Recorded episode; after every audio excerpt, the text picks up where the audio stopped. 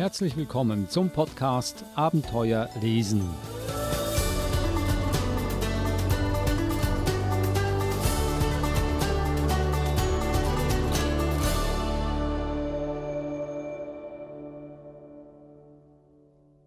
Dies ist meine Geschichte und ich will, dass sie in eurer Erinnerung weiterlebt. Das afrikanische Herz ist wie die Sonne, groß und rot, ein Stück Seide, blutrot gefärbt. Die afrikanische Dämmerung tanzt. Aus der aufsteigenden Sonne wachsen die ersten Laute. Zuerst flüsternd, murmelnd und schließlich immer stärker. Aber noch ist es Nacht und Sophia träumt. Das war ein Ausschnitt aus dem Buch Das Geheimnis des Feuers von Henning Mankel, gelesen von der Verhaltenstherapeutin Eva Mura. Hallo Eva. Hallo Adrian. Der Podcast Abenteuer lesen, da geht es ja darum, dass wir Bücher vorstellen, Kinderbücher, die äh, wirklich ein, ein Abenteuer bieten. Henning Mankel bietet ganz bestimmt Abenteuer, aber ich wusste nicht, dass er auch für Kinder äh, Abenteuer anbietet. Das ist ja eher ein Krimi-Autor. Aber wir wollen nicht zu viel äh, Wort über ihn verlieren. Vielleicht einen Satz über ihn, bevor wir weiterfahren. Wir möchten den am Schluss aufbewahren.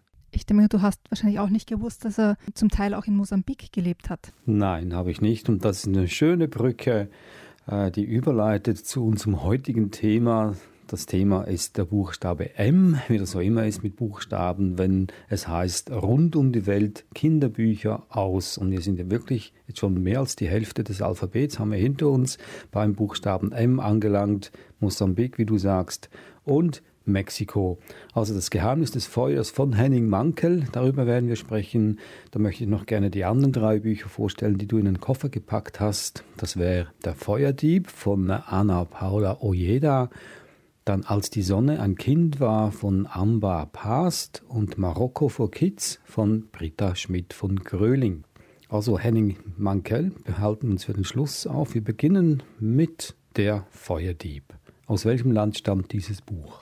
Also dieses Buch äh, stammt aus Mexiko oder die Geschichte spielt ähm, oder erzählt einen Ursprungsmythos der Mizteken, eine frühe indianische Hochkultur Mexikos. Und ähm, das Buch selbst, ich lese auch ein Stück daraus vor, aber ich fand die Illustrationen wirklich beeindruckend, so farbenfroh und, und einen richtig in die Geschichte hineinziehend sozusagen, ja. Und wie so oft in Mythen und Legenden geht es eben um den Anfang der Zeit. Wie haben die Menschen das Feuer bekommen zum Beispiel? Wie haben die Menschen die Zeit bekommen? Wie sind die Tiere entstanden? So wie oft diese, diese Mythen und Legenden geht es um diese, diese ursprüngliche Welt, ähm, in die wir da eintauchen. Und in dem Fall geht es um ein kleines Opossum, ein kleines Beuteltier, also ein, ein, wie ein kleiner Dieb, der sich äh, auf den Berg hinaufschleicht zu den Göttern und für die Menschen das, das Licht äh, des Feuers herunterholt und versteckt es in seiner Beuteltasche und transportiert es. Ähm, und er wird bestraft, weil er das natürlich nicht stehlen durfte. Daraufhin entstehen die Jahreszeiten und die, die Zeit, die Nacht, der Tag und so weiter. Also es sind wirklich Ursprungsmythen, die hier erzählt werden in, in, einem, in einer ganz tollen poetischen Geschichte mit poetischer Illustration. Und was auch besonders ist an diesem Buch, bevor ich zu lesen beginne, ist, dass es zweisprachig ist, also Deutsch und Spanisch. Und also für alle, die auch in der Schule oder zu Hause Spanisch lernen, ist das natürlich auch eine tolle Sache, wenn ein Buch zweisprachig ist.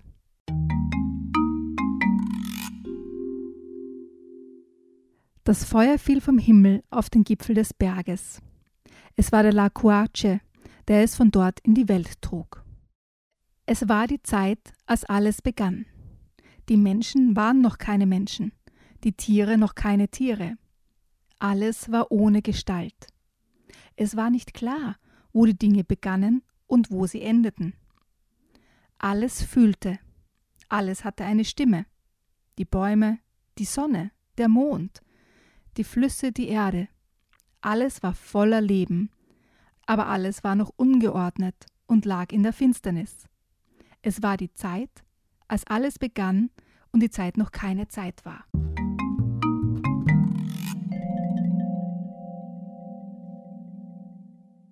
Der Feuerdieb von Ana Paula Ojeda. Nun, ich, äh, ich hatte erwartet, dass du das auf Spanisch vorliest, Eva, aber Deutsch war auch ganz gut.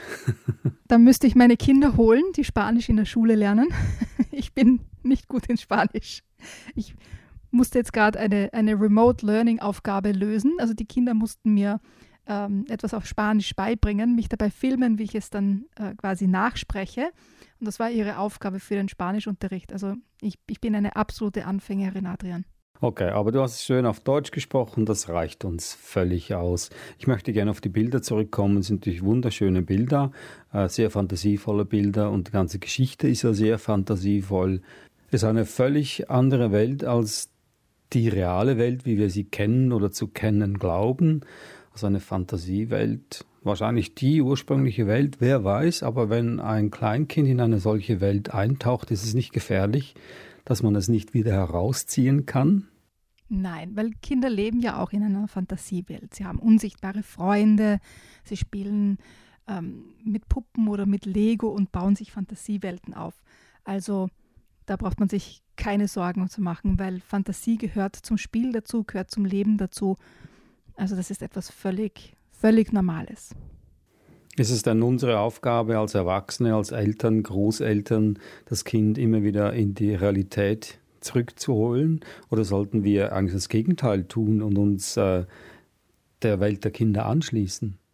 Ich glaube, es ist unbedingt notwendig als Erwachsene, dass wir uns manchmal äh, in die Fantasiewelt begeben, weil ähm, das einfach auch gut ist für unsere Neugier oder für unsere Kreativität. Also ähm, und wie gesagt, Bücher eignen sich natürlich hervorragend, um in eine Fantasiewelt einzutauchen und auf neue Ideen zu kommen. Ja, das ist das gleiche, wie wenn ähm, ich zum Beispiel als, als Kind ganz viel Star Trek angeschaut habe und dadurch sich meine Ideen entwickelt haben zu Gleichberechtigung zum Beispiel. Also ganz viel, was in, in fantastischen Geschichten passiert oder eben auch zum Beispiel in mythologischen Geschichten passiert oder in Legenden, ist auch eine gute Diskussionsgrundlage oder auch eine, eine gute Schulung, um darüber nachzudenken und zu philosophieren, was so in der Welt geschieht, was ich machen möchte, was richtig und was falsch ist, was gut und was böse ist.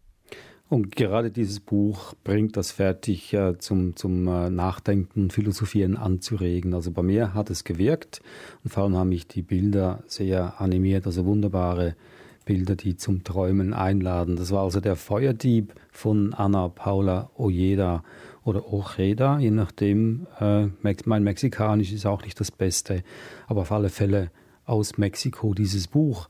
Und wir sind beim Buchstaben M in unserer Reihe rund um die Welt. Wir waren in Mexiko. Bleiben wir noch da oder gehen wir in das nächste Land, Mosambik? Nein, nein, wir bleiben noch in Mexiko. Wir wechseln nur ähm, quasi den Bundesstaat oder die Region. Ähm, wir gehen zu den Tzotzil Maya und die wohnen im heutigen Gebiet von Chiapas. Und auch hier geht es wieder um eine Ursprungsmythologie, also wie ähm, die Sonne entstanden ist und die Welt entstanden ist.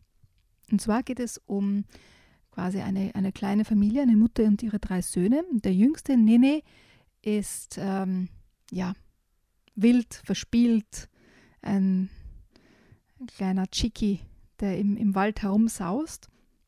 Aber er hat auch Zauberkräfte, weil er kann Tiere zum Leben erwecken. Und ähm, er ist auch derjenige, der die Sterne und den Mond in den Himmel zaubert. Und am Ende verwandelt er sich selbst in die Sonne und schenkt Licht und Leben. Also eine, eine wirklich typische Schöpfungsmythologie, ähm, die in Mexiko spielt oder zu, dem, zu den Mayas gehört.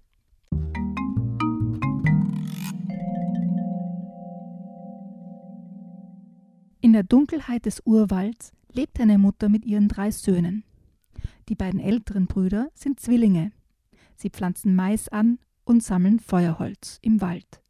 Ihre Arbeit ist sehr anstrengend. Nele der jüngste der drei Brüder ist wild und übermütig. Er spielt und zaubert gern. Aus Lehm formt er Kaninchen und haucht ihnen Leben ein, so dass sie vergnügt über den Hof springen. Nele kann auch ein Ei in einen Truthahn und einen Truthahn in ein Ei verwandeln. Er drückt Ameisen und Wespen so fest, dass ihre Taillen ganz schmal werden. Die Zwillinge gehen immer gemeinsam zum Holzsammeln in den Wald. Unterwegs suchen sie Vogelnester und jagen Eichhörnchen und Mäuse. Die Mutter spinnt Baumwolle mit einer Spindel, um daraus Kleider für ihre Söhne zu weben. Nachdem sie die Baumwolle gepflückt hat, zupft sie die Samen aus den Fasern. Nele verwandelt die Samen in Bienen. Sie fliegen hoch und bauen Waben in den Baumwipfeln. Das machst du großartig, Nene, ruft die Mutter. Du bist ein richtiger Zauberer.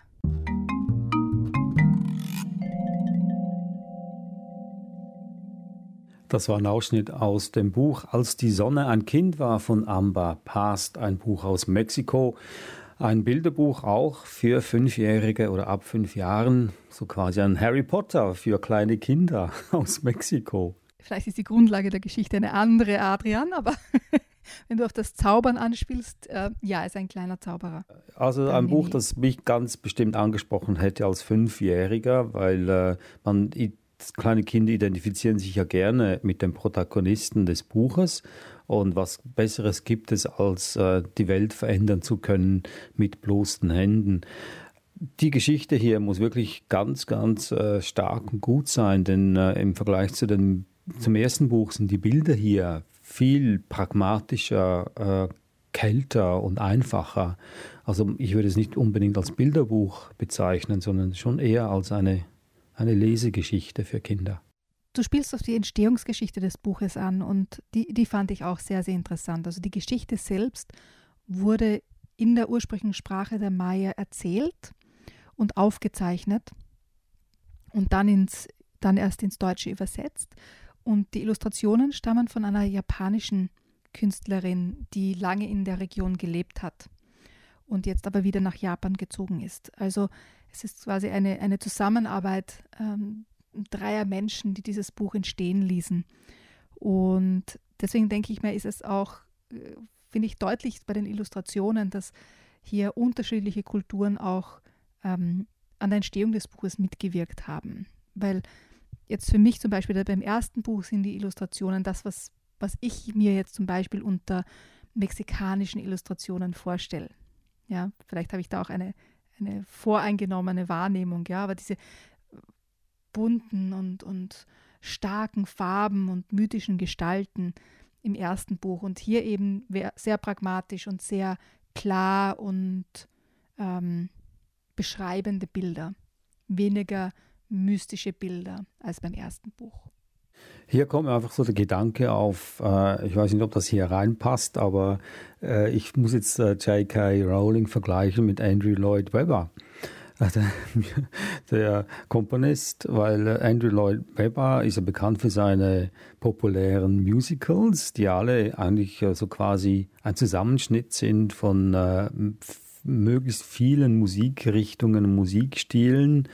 Äh, und er hat einfach so die Rosinen aus diesen Stilen herausgepickt und daraus seine eigenen Musicals geschrieben. Und wahrscheinlich hat J.K. Rowling auch Ähnliches getan mit ihren Harry Potter Büchern, weil es gibt so viele Bücher über Mystik, über Zauberei, Urgeschichten und so weiter. Eine unendliche Fülle an Ideen. Glaubst du, sie hat sich daran auch bedient? Also ich sehe jetzt bei, bei J.K. Rowling oder bei Harry Potter weniger Ursprungsmythologien. Ähm, bei ihr kommt auf die Magie an und auf die Zauberei. Sie spricht viele andere Archetypen an, denke ich mir, aber jetzt nicht unbedingt die Ursprungsmythologien, so wie hier in diesen beiden Büchern. Hm, okay, also man kann dieses Buch nicht als Einstieg den kleinen Kindern zum Lesen geben, als Einstieg für Harry Potter. Auch kommen wir weg von diesem Thema. wir bleiben äh, bei diesem schönen Buch, als die Sonne ein Kind war. Gehen wir zum nächsten. Wir wechseln jetzt den Kontinent, verlassen Mexiko und gehen nach Hoppla, nach Marokko. Das hatten wir noch gar nicht erwähnt, dass wir auch nach Marokko gehen. Das Buch heißt Marokko für Kids von Britta Schmidt von Gröling. Und das ist genau das, was der Titel auch verspricht. Es ist wie ein, wie ein Reiseführer für Kinder. Und unsere Reisebegleiter sind einerseits Kim. Sie lernt auf ihrer Reise auch einen Jungen kennen, der Jamal heißt, der sie sozusagen durch Marokko führt. Und es ist ein, ein sehr, sehr praktischer Reiseführer. Ähm, ich lese dir eine Stelle daraus vor. Und, und hier auf dieser Seite zum Beispiel geht es um Safran. Ich nehme an, du kochst sehr oft mit Safran, Adrian, weil ich weiß, dass du gut kochen kannst. Ähm, aber für, für die meisten Kinder wird das ein neues äh, Gewürz sein. Und sie kennen das wahrscheinlich noch gar nicht.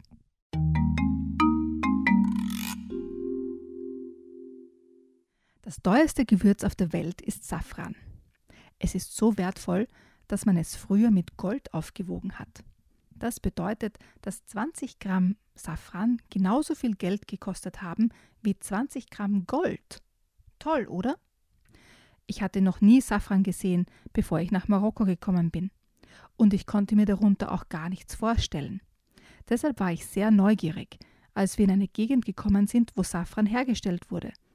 Und als ich mir angeschaut habe, wie das geht, habe ich verstanden, warum es so teuer ist. Es ist nämlich sehr viel Arbeit, nur ein einziges Gramm Safran zu ernten. Zuerst muss man die Safranblumen züchten. Dazu nimmt man die Safranknollen, die aussehen wie kleine trockene Zwiebeln, und muss sie in die Erde tun. Daraus wächst dann ein Krokus. Er sieht aus wie die Krokusse, die bei uns am Beginn des Frühlings blühen. Safrankrokusse blühen lila. Sie bekommen dann lange rote Fäden in ihrer Knospe, also in der Mitte der Blüte. Man nennt sie Stempel. Und diese Stempel sind die Safranfäden. Sie sind ganz dünn und sehr zart. Die Fäden müssen im Herbst geerntet werden. Wenn du ein einziges Gramm Safran ernten möchtest, musst du die Fäden von ungefähr 200 Krokussen ernten. Und das dauert ganz schön lange. Denn du musst jeden Safranfaden einzeln aus dem Krokus herausziehen, damit er heil bleibt. Früher haben die Menschen auch schon sehr gerne Gerichte gegessen, die mit Safran gewürzt waren. Man kann ein Gericht, das mit Safran gewürzt wurde, übrigens gut an seiner Farbe erkennen. Safran färbt es gelb, auch wenn die Fäden selbst rot sind.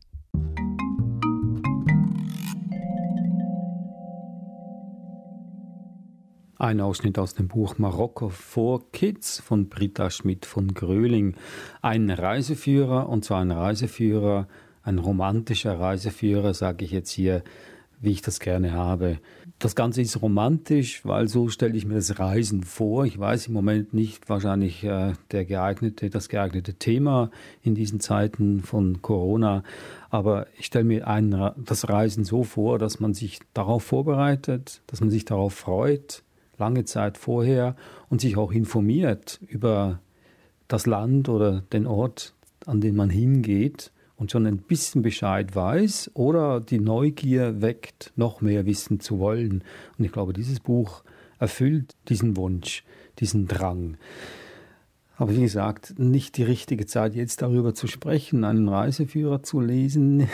Im Moment ist wahrscheinlich nicht gerade angebracht, oder? Würde das helfen, äh, über die Zeit hinweg naja, aber zu gehen.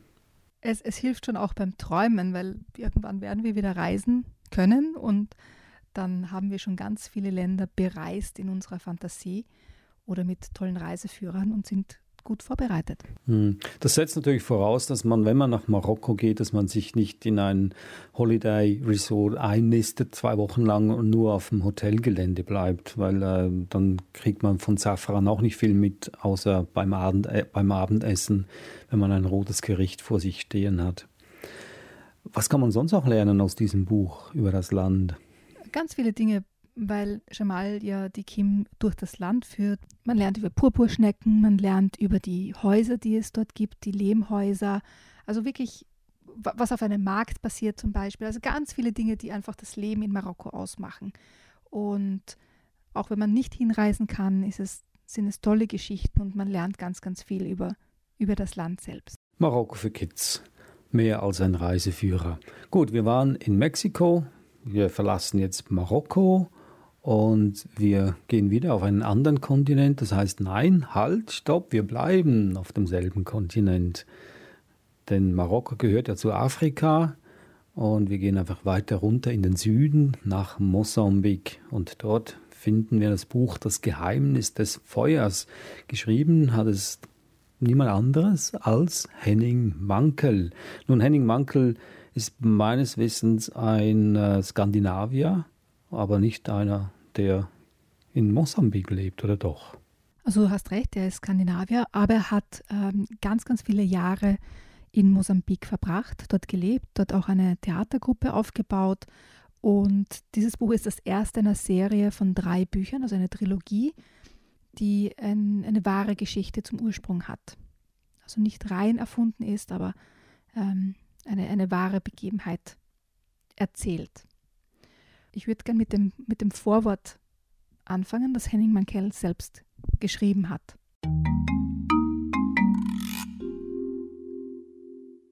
Einige Worte, bevor du dieses Buch liest. Es gibt Wörter in unserer Sprache, die sehr viel ausdrücken. Unbezwinglich ist so ein Wort. Wenn man es laut vor sich hinspricht, hört man, was es bedeutet. Dass man nicht auf sich herumtrampeln lässt, dass man nicht aufgibt. Dieses Buch handelt von einem unbezwinglichen Menschen, von dem Mädchen mit Namen Sophia. Es gibt sie in Wirklichkeit und sie ist zwölf Jahre alt. Sie lebt in einem der ärmsten Länder der Welt, in Mosambik, das tief in Afrika an der Ostküste liegt. Mosambik war einmal ein reiches Land, aber es ist arm geworden, weil dort seit 20 Jahren ein Krieg tobt. Bis 1975 ist Mosambik eine portugiesische Kolonie gewesen. Als das Land selbstständig wurde und seinen eigenen Weg gehen wollte, versuchten viele Leute, das zu verhindern. Nicht zuletzt die Portugiesen, denen es gut ging und die ihre alte Macht schwinden sahen. Viele von ihnen zogen nach Südafrika. Auch die Rassisten in Südafrika sahen nicht untätig zu, was im Nachbarland Mosambik geschah. Sie gaben den unzufriedenen und armen Mosambikanern Geld und Waffen und ermunterten sie, einen Bürgerkrieg zu beginnen. Und wie in allen Kriegen traf es das Volk am schlimmsten. Viele Menschen starben, viele flohen. Sophia war eine von ihnen, aber sie hat überlebt. Dieses Buch handelt von ihr und davon, was ihr geschah, von etwas, das ihr ganzes Leben verändert hat.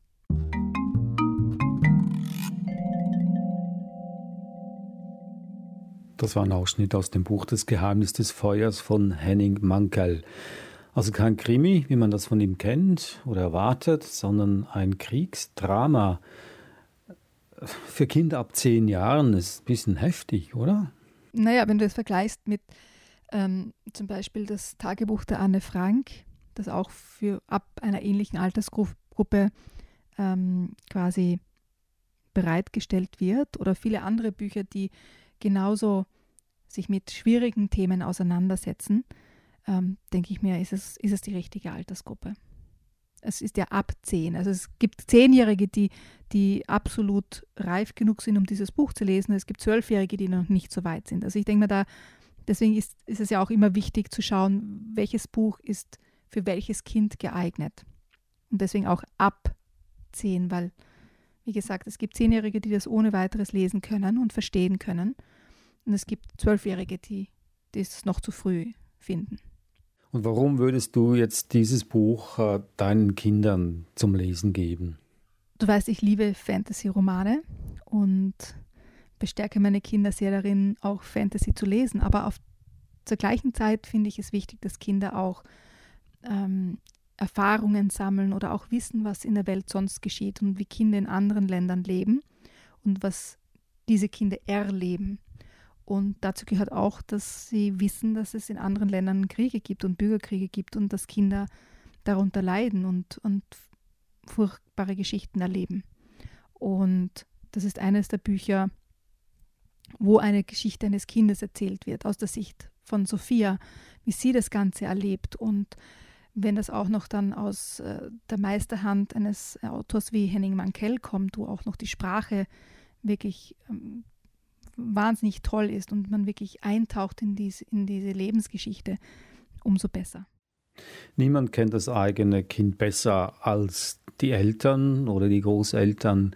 Äh, wie soll ich mich entscheiden, welches Buch ich meinem Kind in die Hand geben kann. Also soll ich dem Autor vertrauen? Soll ich dem Verlag vertrauen, den Kritikern oder Menschen wie du und ich?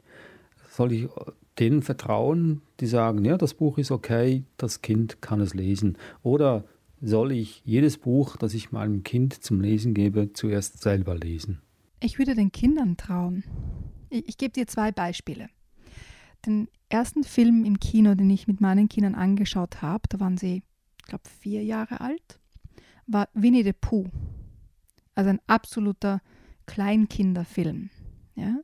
Und Benedikt hatte Albträume nachher und hat, hat aufgeweint in der Nacht nach diesem Film, weil er das so furchtbar gefunden hat, als die Bienen den Winnie the Pooh gejagt haben, sodass er in den Fluss springen musste, weil er hat den Honig gestohlen und die Bienen haben sich das nicht gefallen lassen und haben ihn, haben ihn verjagt. Und er hat das so furchtbar gefunden und so dramatisch und traumatisch, dass er lange davon geredet hat und auch in der Nacht davon geträumt hat. Also es war offensichtlich zu früh für ihn, Winnie the Pooh zu schauen. Ja? Ich gebe dir ein anderes Beispiel. Ähm, ich war ungefähr 17, da habe ich Herr der Ringe gelesen, weil jeder hat das gelesen und das war der Hype zu der Zeit. Und ich habe mich durch die ersten 200 Seiten gequält. Das war ganz furchtbar und ich habe es schrecklich gefunden und habe es auf die Seite gelegt. Jahre später habe ich es noch einmal begonnen und habe es verschlungen und habe nicht mehr aufgehört zu lesen, bis ich äh, beim dritten Band auf der letzten Seite war. Ja, es war die richtige Zeit. Mit 17 war es offensichtlich zu früh. Oder auch ein Buch, das wir schon im Podcast besprochen haben, Wunder von Raquel Palacio. Ich habe das Buch gelesen und habe mir gedacht, hm, das ist sehr emotional, ist sehr tiefgründig. Ähm, ich warte noch ein bisschen mit meinen Jungs. Das ist, das ist zu früh, meiner Meinung nach. Und irgendwie im Gespräch über den Podcast habe ich eben erwähnt, dass wir dieses Buch vorstellen und sie haben gesagt, ah, ja, das ist eines meiner Lieblingsbücher. Das kennen wir schon, das haben wir in der Schule gelesen. Das ist ein tolles Buch. Ja, und mich hat es aus allen, ähm, bin aus allen Wolken gefallen, weil ich habe gedacht, das ist viel zu früh für sie und für sie war das überhaupt kein Problem zu lesen. Sie haben es wirklich toll gefunden und wir haben lange darüber diskutiert und, und besprochen und darüber philosophiert über dieses Buch. Also du siehst, ab 10 heißt, das ist ungefähr die, die Altersgruppe, wo dieses Buch interessant wird oder, oder auch verkraftbar ist. Das heißt aber nicht, dass jeder Zwölfjährige es lesen kann. Und ich denke Kinder haben dann ein sehr, sehr gutes Gespür, welche Bücher sie lesen können und welche nicht. Und wenn es ein Buch ist, das sie lesen können, auch wenn sie zum Beispiel erst neun Jahre alt sind, dann werden sie es lesen. Wenn sie selbst das Gefühl haben, das ist ein Buch, das zu früh ist, werden sie es nicht lesen. Ja, sie werden es auf die Seite legen, sie werden es ignorieren und später zur Hand nehmen. Also ich denke mir, wichtig ist es auch, nicht nur seine Kinder zu kennen, ja, aber auch darauf zu vertrauen, dass die Kinder wissen, welche Bücher sie lesen können und welche nicht. Und bei Büchern das Gute ist ja, man kann bei jeder Seite, bei jedem Satz aufhören. Bei Filmen ist es ein bisschen schwieriger. Ähm, da ist die, die Tendenz eher, es fertig zu schauen, auch wenn die Szenen ganz, ganz gruselig sind, es trotzdem fertig zu schauen.